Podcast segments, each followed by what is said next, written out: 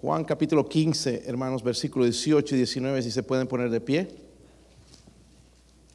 Mañana a las 6, por si acaso, un grupo de aquí vamos a salir a, a visitar solamente jóvenes que conocemos ya, a tratar de animarles eh, para venir al, al, al, a la actividad, ¿ok?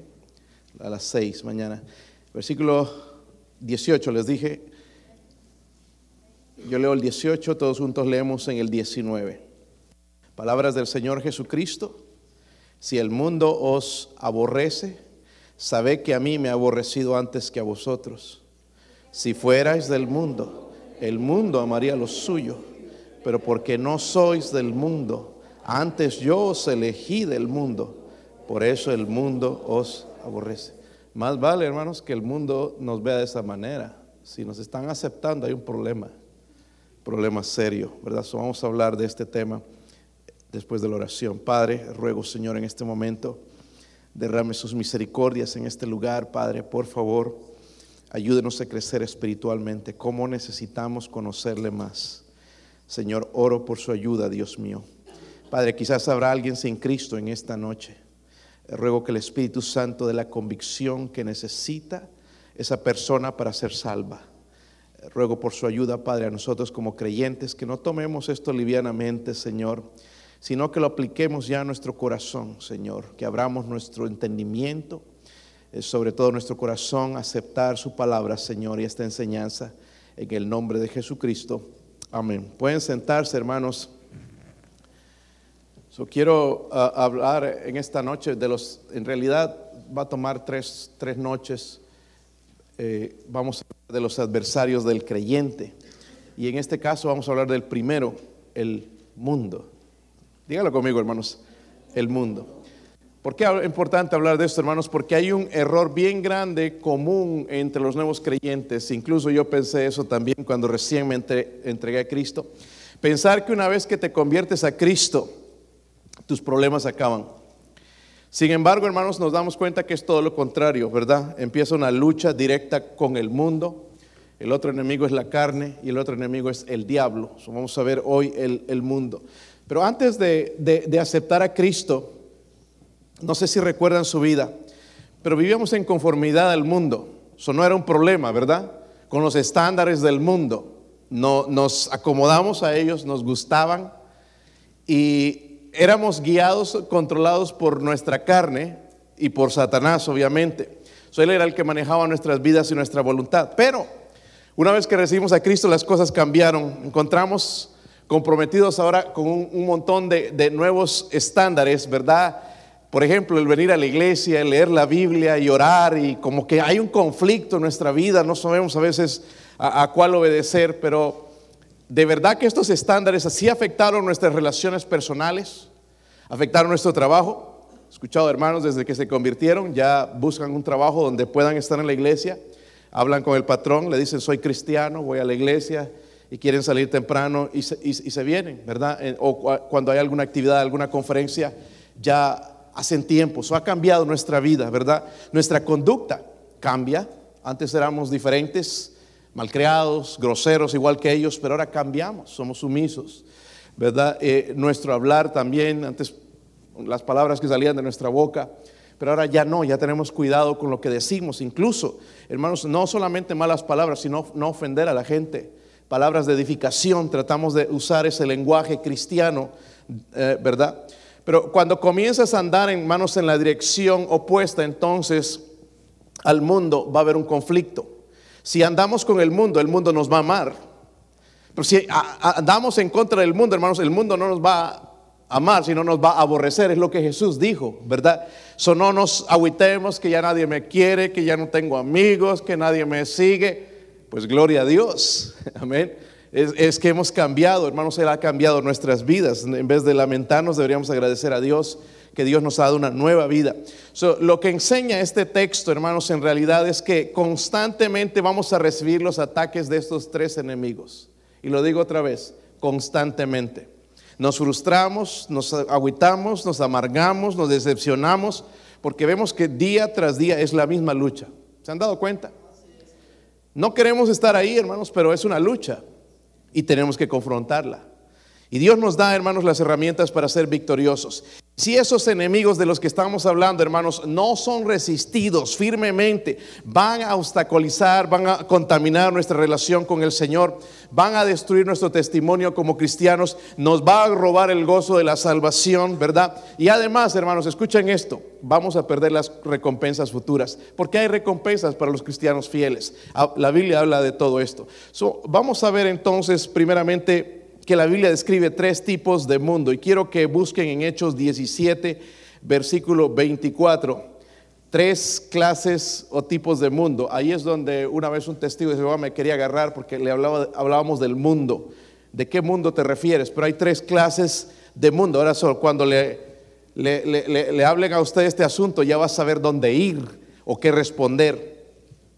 Hechos 17, versículo 24. ¿Están ahí, hermanos? ¿Sí lo tienen? Pero griten, hermanos, por favor, por las misericordias de Dios, vengamos aquí con ganas, todos estamos cansados. El Dios que hizo qué? El mundo. ¿Quién hizo el mundo? No es producto de accidente. Dios hizo el mundo y todas las cosas que en él hay hasta ahí. Entonces, ¿quién creó el mundo? Pero aquí estamos primeramente hablando de los tres mundos que hay. Primeramente el mundo físico. Si tienen una hojita, ¿verdad? El mundo físico, el mundo físico. Juan 3:16 ni necesitamos buscarlo, porque ya lo sabemos de memoria. Dice la Biblia, porque de tal manera amó Dios al mundo, que ha dado a su Hijo unigénito, para que todo aquel que en él cree no se pierda, mas vida eterna. So ahí habla del mundo humano, ¿ok? Del mundo humano. Está en sus hojitas, creo, si pueden llenarlo ahí, hermanos, no, si no tiene un lapicero, pídale a alguien ahí para que le ayude. Eh, usted tenga un estudio, miren, le puede servir incluso como un devocional en el futuro para ayudar a su familia. So, primeramente está el mundo ¿qué?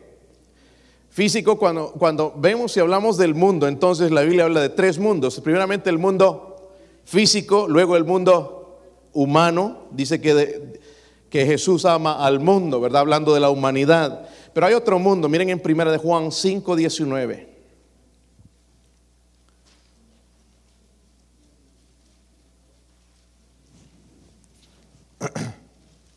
Cuando lo tengan, digan amén.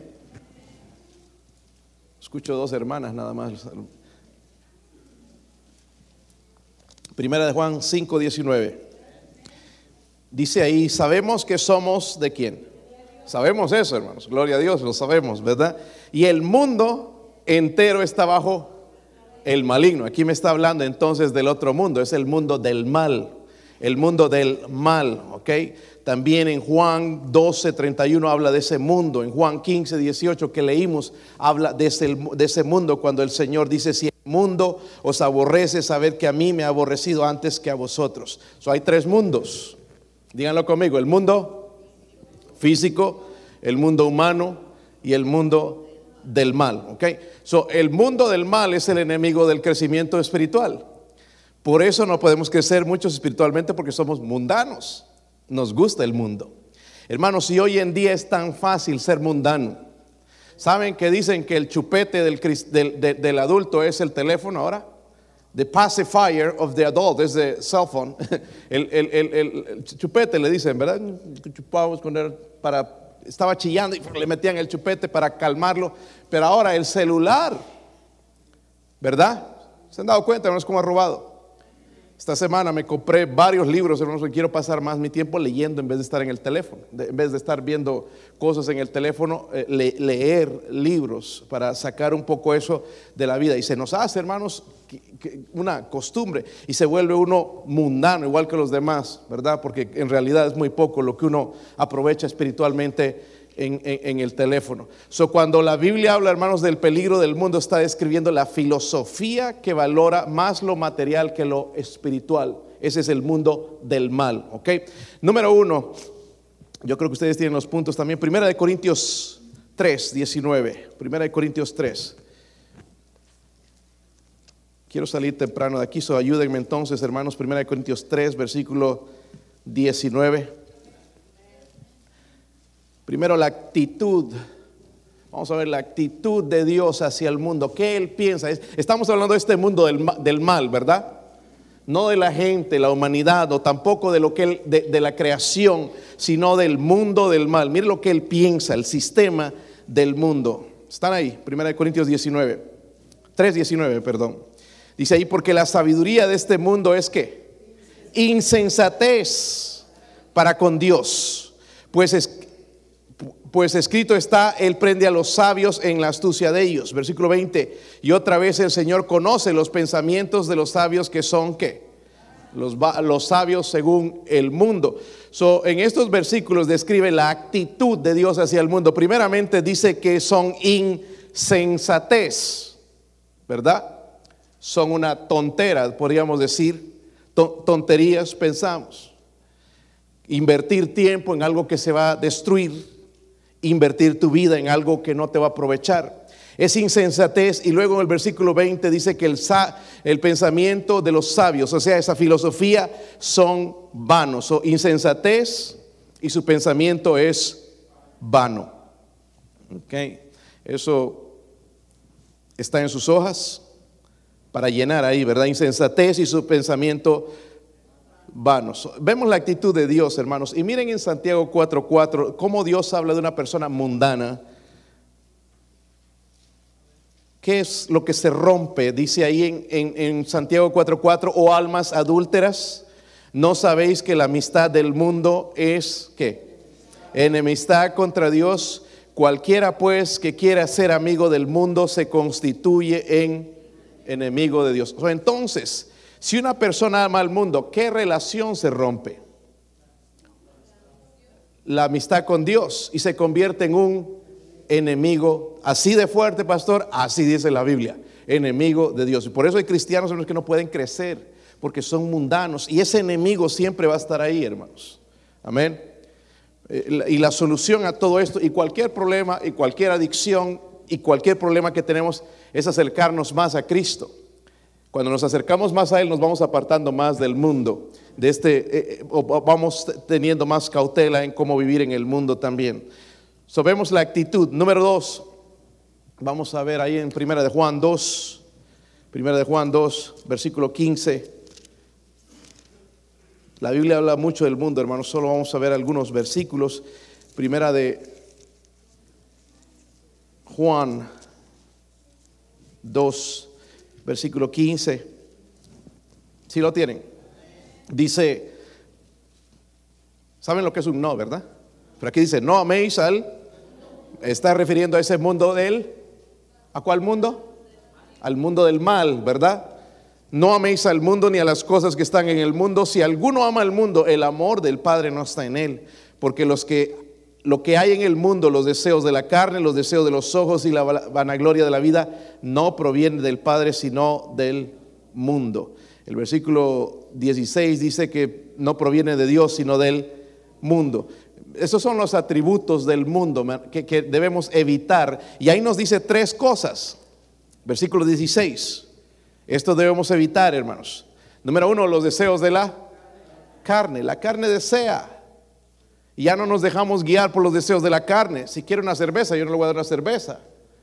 O drogas, porque le, puede antojar, son deseos de la carne o la sensualidad y, y todas estas cosas. Versículo 16 también habla de los deseos de los ojos.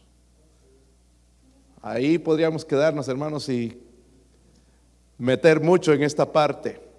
¿Qué es lo que ves? ¿Verdad? Lo que pasa es tu tiempo, en qué están quemando las pestañas. Leer la Biblia, en el internet, en qué? Los deseos de los ojos o desear por medio de los ojos. Y luego dice el versículo 16, la, vanagloria de la vida. cuando habla de la vanagloria de la vida, hermanos, habla de los deseos que Dios ha prohibido. Vanagloria habla de orgullo, ¿ok? Es sentirse superior, ¿verdad? La vanagloria. Si tengo esto, soy superior a los demás. Y Dios quiere que evitemos todas esas cosas nosotros. Número tres, estamos yendo bien. La alerta a los que andan en el mundo, ¿ok? Miren en 1 Juan 2 otra vez, versículo 17. porque nos va a dar las consecuencias de los que son mundanos, de los que andan en el mundo y, los, y, el contraste con los que obedecen a Dios. 2.17, ¿sí lo tienen? Y el mundo, ¿qué? Pasa, se acaba, ¿verdad? Y sus deseos. Pero aquí viene lo bueno. Luego dice que, pero el que hace la voluntad de Dios permanece. ¿Por qué escoger algo que es temporal y se va a pasar? en vez de escoger algo que es duradero, que es eterno. Mi relación con Dios, por ejemplo. Mi conocimiento de Dios, hermanos, es eterno. ¿Sí o no? Pero nosotros escogemos el mundo, las cosas que pasan. ¿Ok? Son las consecuencias de los que siguen al mundo. Dice, el mundo pasa. Pero luego menciona la recompensa entonces de los que hacen la voluntad de Dios, los que el que hace la voluntad de Dios permanece para siempre. ¿Qué cosas podemos ver dentro de la voluntad de Dios? Uno, la salvación.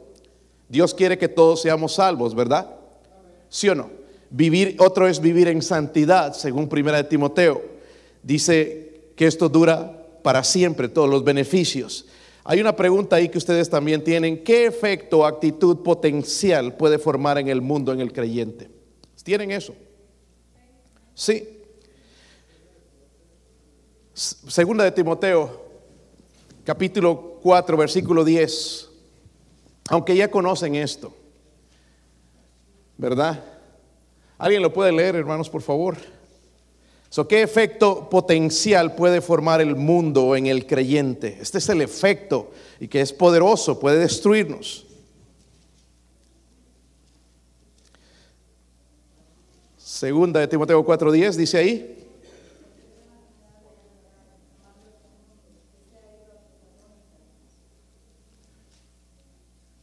Demas me ha.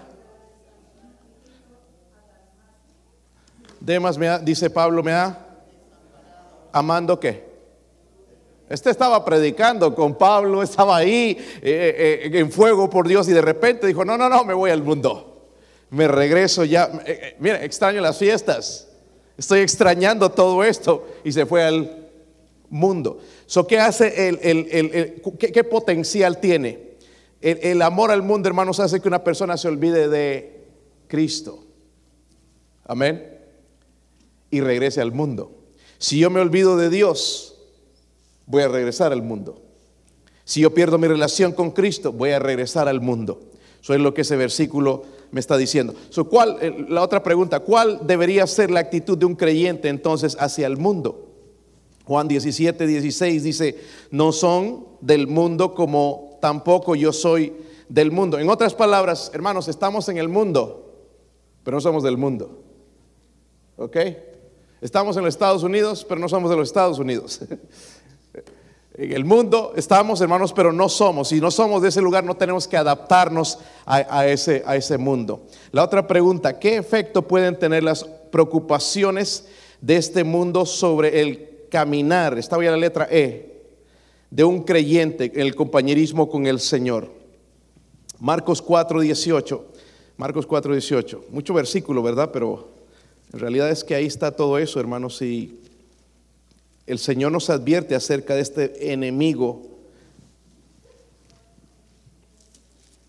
Mateo 4, 18 y 19. Dice ahí la Biblia, andando Jesús junto al Oh, ese es Marcos. ¿Marcos les dije? Ok, Marcos, sí, con razón nos. Ok, Marcos 4 entonces.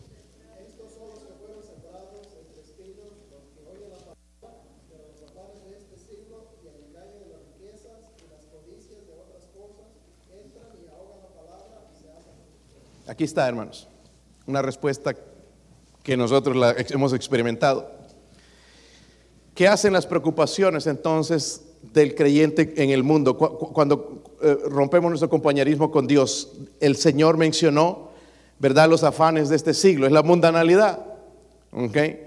Dice que ahogan, ¿qué cosa? La palabra y se hace qué? Infructuosa. Si el Señor permite, hermanos, voy a hablar de esto el domingo en la mañana, si, el Señor me sigue guiando ese mensaje, pero se, dice que ahoga la palabra y se hace qué? infructuosas. O Dios nos está advirtiendo, hermanos. Ahí se ahoga la palabra, ¿verdad?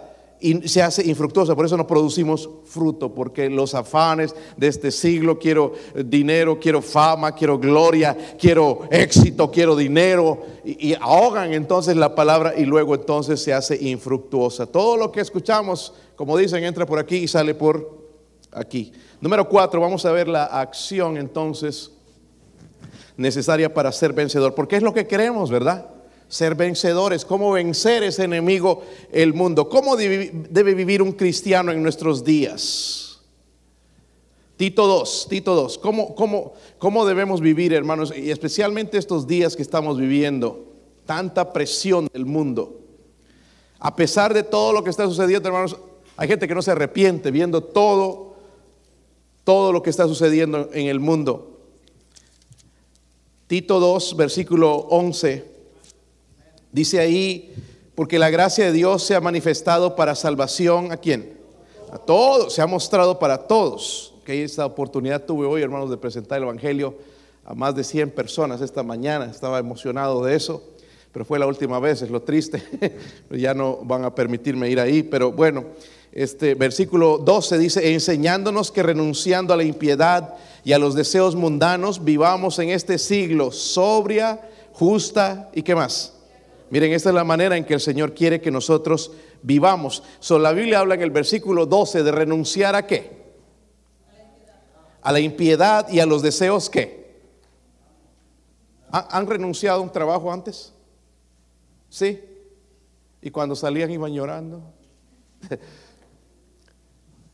Han renunciado a algo, ¿verdad? ¿Saben lo que es renunciar? Ustedes lo usan la palabra castellana cuitear. ¿Sí han hecho eso? Pero aquí dice renunciar a la impiedad, ¿verdad? A la maldad y a los deseos que debo renunciar, debo renunciar, debo proponerme renunciar. Versículo 12 también nos dice, nos dice renunciar, pero luego, nos dice cómo vivir. Debemos vivir como sobria. ¿Y qué más dice ahí? justa y, miren, tres palabras, o sea, sobria, no controlados por el mundo, justa haciendo lo que es justo, piadosamente obedeciendo a Dios, ¿ok? Sobria, justa y piadosamente. Ahora, en primera de Juan, capítulo 5,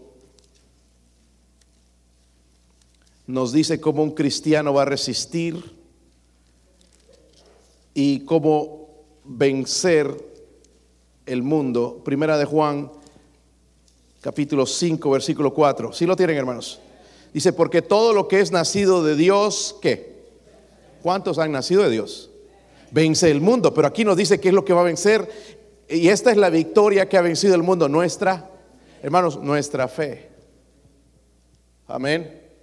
Por eso, miren, cuando les doy estas hojitas deberían llenarlas, estudiar, guardarlas. Algunos ya las tienen tiradas por todos lados. Le dije, guárdelas.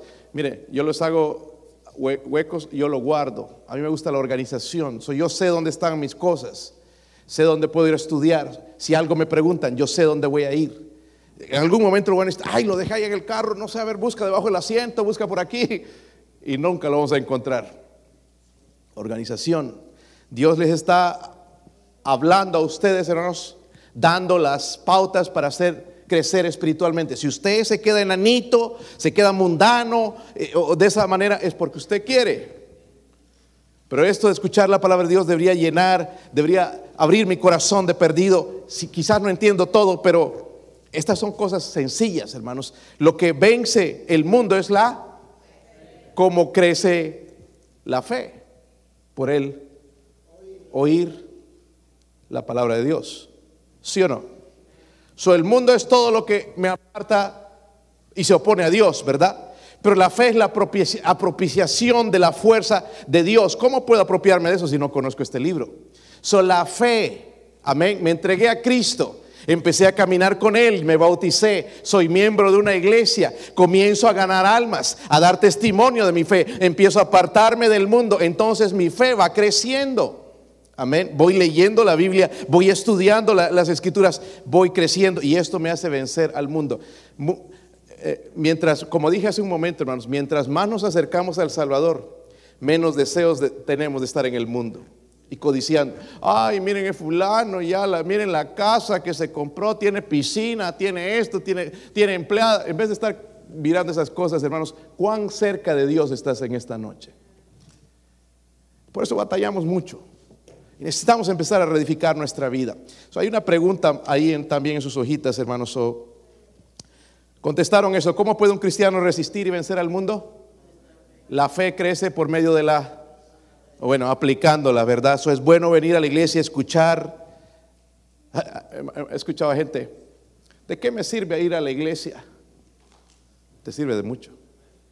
Ah, ah, no sé si han visto alguna gotera alguna vez en, el techo. A veces hay casas que tienen goteras. Aquí teníamos una, pues quedó una mancha ahí. Y tenía que poner, un, poner algo ahí para que caiga. Y estaba grande. Así que caían gotitas, tic, tic, tic, pero con lluvias fuertes ya casi se llenaba la fuente que poníamos ahí, poco a poco, ¿verdad? Lo mismo sucede, hermanos, con la palabra de Dios, poco a poco, hasta que me va a llenar y me va a dar el conocimiento y me va a dar la fuerza, la fuerza de Cristo para vencer. Cuando venga lo del mundo, yo ya voy a estar preparado a decir, no, Dios no le agrada esto. Y no me voy a sentir, ay, no, es que pobrecito de mí, soy cristiano. Eh, hermanos, Siempre, yo creo con todo mi corazón, que la mejor vida es la vida del cristiano. Voy a hablar también de eso si el Señor me sigue guiando en esto, de, estar emocionado, hermanos, en las cosas de Dios. A veces obedecemos, pero porque tenemos que obedecer como a la fuerza. Como cuando mandas a Junior a recoger los zapatos. Ah, todo yo. ¿Por qué no lo hace? Renegando, de mala gana. Y no debería ser con nosotros así, con el Señor. Amén. quizás hablo de eso si, si, es que el Señor me guía. Ahora, la otra pregunta, ¿cómo puedo responder un creyente al mundo y sus valores morales? ¿Cómo puedo responder? Eso es bien fácil, hermanos, porque nos dice en Romanos 12. Romanos 12. Esos versículos, hermanos, que deberíamos conocer. Es el ruego de Dios. Dios no te ruega por tu dinero, tus cosas, tus posesiones, pero sí ruega por tu cuerpo. Mira, dice, versículo 1, están ahí. Así que hermanos, os ruego por las misericordias de Dios que presentéis vuestros, ¿qué? Cuerpos en sacrificio, ¿qué? Vivo, santo, agradable a Dios, que es vuestro culto racional. Pero aquí me dice algo más. Dice, no os conforméis a este siglo, sino transformaos por medio de la renovación de vuestro entendimiento para que comprobéis cuál sea la buena voluntad de Dios. Y luego habla de la voluntad agradable y perfecta. Hablamos de esto en el pasado. Muchos de nosotros ya no estamos en la voluntad perfecta, pero todavía podemos hacer la voluntad de Dios. ¿ok? Nos hemos salido por ciertas cosas, pero podemos seguir dentro de la voluntad de Dios. Pero ¿cómo voy a hacer esto? Dice, no conformarme a este. Pero estamos hablando del mundo qué? Del mal. No sé si tienen eso en mente. El mundo del... responder, ¿Cómo puede responder un, creyente al mundo, sus valores morales? No conformarse al mundo. ¿Ok? No conformarse. Y ahorita voy a explicar lo que significa conformar. Miren, hermanos eh, predicadores, una de las cosas que tenemos que hacer cuando vamos al púlpito, hermanos, es si, usamos una palabra, porque, bueno, yo no soy un, buen predicador, pero estoy tratando de aprender cada vez más, estudiar, leer, porque a veces nada más estamos repitiendo lo que escuchamos. Pero nosotros tenemos que empezar a investigar. Si a mí me gusta, me, me gusta ir a una conferencia donde voy a aprender, no una conferencia donde me van a predicar un mensaje de kinder. ¿Entienden? Y muchas de nuestras conferencias son así, porque no estudian, ¿entiende? Pero tenemos que Dios habla y va a demandar a los predicadores que use bien la palabra de Dios, ¿verdad? ¿Sí o no? Y cada cristiano debe saber usar la palabra de Dios, ¿verdad, hermanos? So, vamos a tratar de, de, meternos en la Biblia, conformar, porque ahí dice conformar. ¿Qué significa conformar? Conformar significa moldear nuestro estilo de vida según el mundo, ¿verdad? No sé si han, saben lo que es Play-Doh o plastilina, le llamaban. ¿Saben lo que es? La plastilina, ¿verdad? Jugábamos con ella, ya me acuerdo en kinder todavía me ponían la plastilina nuevecitas, así en barritas, y cuando venían nuevas me gustaba olerlas y también comérmelas, porque tenía buen olor, ahora huele medio feo, pero bueno, con eso y hacías figuritas y ponías a veces algo abajo y le, dabas la forma de eso. Dice, ah, qué hábil para hacer eso. Es lo mismo en el mundo. Se está diciendo, no nos conformemos al estilo de vida y es lo que hacemos, hermanos. Conformarnos. ¿verdad? Agarramos el estilo de vida del, mundano, la música que ellos escuchan, el lenguaje que ellos usan, la- la- las cosas que ellos se copian, los gritos de la moda y todas esas cosas. Y Dios dice, no nos conformemos al mundo. La otra pregunta, ¿qué tipo de influencia debe tener un creyente sobre el mundo? Esto también, hermanos, está explicado por el, por el Señor aquí en, en- en lo que llama el Sermón del Monte, en Mateo 5, Mateo 5 versículo 13. Sí lo tienen, hermanos. Esto es lo que dice de nosotros el Señor. Vosotros sois la que? Sal de la... ¿Siempre probado la sal? A mí me encanta la sal. No me gusta, bueno, dice mi esposa que yo como muy salado, pero mis hijos son iguales. Pero si, si no tiene la comida sal, yo rapidito le siento y le voy a aumentar un poquito y le da otro toque, ¿sí o no? Dice, vosotros sois la sal de la... Pero si la sal se desvaneciere, ¿con qué será salada? No sirve más para nada, sino para ser echada fuera y hollada por los hombres. Miren el versículo 14 también. Vosotros sois la... Primero nos dice que somos qué? La sal. ¿So qué somos, hermanos? ¿O debemos ser sal? Mm, si, vas a ser salado, no te bañes. No está hablando de eso. Pero luego dice, vosotros sois la... Una ciudad asentada sobre un monte no se puede. Hermano, ah, como hablando de conferencias, una vez estaba en una conferencia y usaron este, este texto para predicar de ganar almas. Esto no está hablando de ganar almas. Esto está hablando de tu testimonio.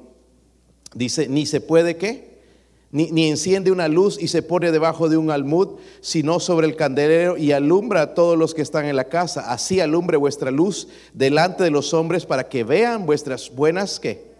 Entonces, cuando ven nuestras buenas obras, porque les queremos convertir, no ven las buenas obras. Si, si me ven ganando almas, si me ven en fuego, si me ven cantando, si me ven leyendo la Biblia, entonces mire lo que sucede. Y glorifiquen a vuestro Padre que está aquí. La religión de esa persona es verdad. Yo quiero eso, lo que esa persona tiene.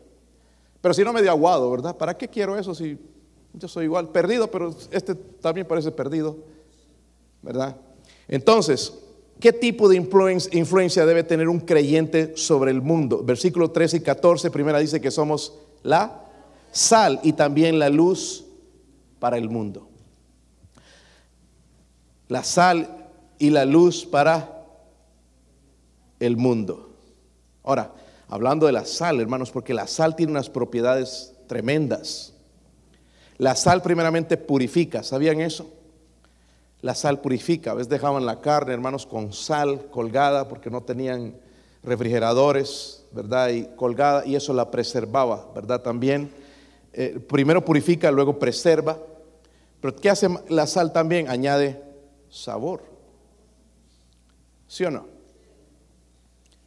Añade sabor. So, mire lo que Dios usa, no lo usa así para qué bonito suena, sino porque nosotros deberíamos ser la sal. ¿Sí o no? ¿Sí o no? Pero también luz. ¿Qué haría? Ah, Cuando agarramos este auditorio era tan oscuro que no me gustaba. Me daba miedo que aparezcan brujas, Drácula, no sé, bien oscuro. Pero a, a mí me gusta así iluminado. Es más, me gusta más luz. Pastor, ¿y qué quiero un estadio? Luz. Un día la gloria de Dios va a iluminar el cielo. Amén. La, la luz, hermanos, ¿qué hace la luz? Sí, ¿verdad? Porque da luz. no. Eh, es para ser vista, ¿sí o no? Pero por la luz, hermanos, me puede guiar. Si me apagan las luces, aquí me puedo tropezar con esto. ¿Verdad? So, si yo soy luz, voy a ayudar a otros también a guiar. La luz también hace esto, advierte. ¿Verdad? Hay lugares, hermanos, donde está un flash, una luz, hay un peligro. La, la, policía usa eso también, ¿verdad? Cuando algo sucede y está ahí mostrando esa luz porque está advirtiendo algo de un peligro. So, la luz es para ser vista, no se puede esconder. Debe ser, me va a guiar y también me va a advertir. So, mire, so, la acción entonces para ser necesaria. Si hago estas cosas, hermanos, puedo vencer el mundo. Y por último esto, vamos a ver un versículo más, Primera de Corintios 1, 19. Primera de Corintios 1, 19. ¿Qué dice ahí?